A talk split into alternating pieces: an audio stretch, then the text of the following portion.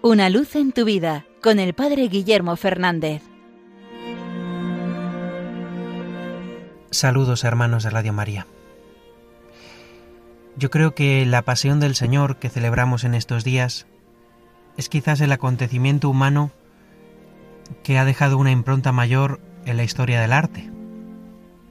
Seguro que nos vienen a la cabeza muchísimos cuadros, muchísimas esculturas del Señor, tantas obras de arte de diferentes tipos, la música, la escritura. Pero quizás hay un arte que es capaz de tocar la fibra del alma de un modo especial, que es la poesía. Estoy seguro de que hay muchísimas poesías de Semana Santa que recordamos. Pero en estos días a mí hay una que siempre me ayuda especialmente a recordar. Y es que además la Iglesia nos la ha puesto como uno de los himnos que se rezan en estos días en la liturgia de las horas. Es esa poesía que canta a la cruz y que la canta no como instrumento de tortura, no como lugar de martirio y de sufrimiento, sino como el árbol de la vida. Dice ese himno de la liturgia de las horas. Oh cruz fiel, árbol único en nobleza, Jamás el bosque dio mejor tributo, en hoja, en flor y en frutos. Dulces clavos, dulce árbol donde la vida empieza, con un peso tan dulce en su corteza. Cantemos la nobleza de esta guerra, el triunfo de la sangre y del madero, y un redentor, que en trance de cordero, sacrificado en cruz, salvó la tierra.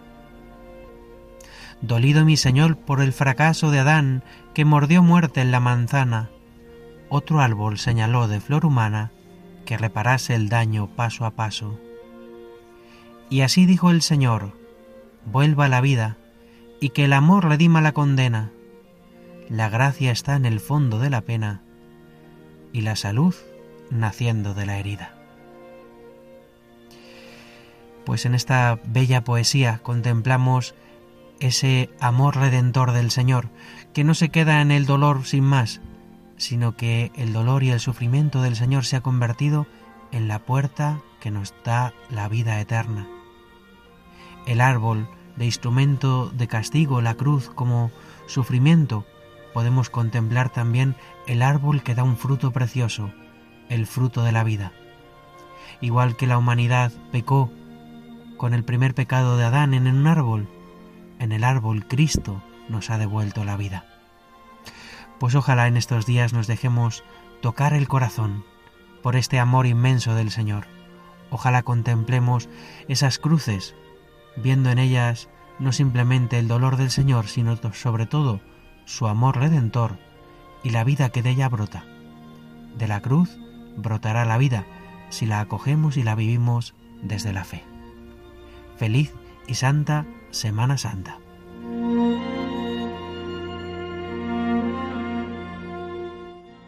Una luz en tu vida con el Padre Guillermo Fernández.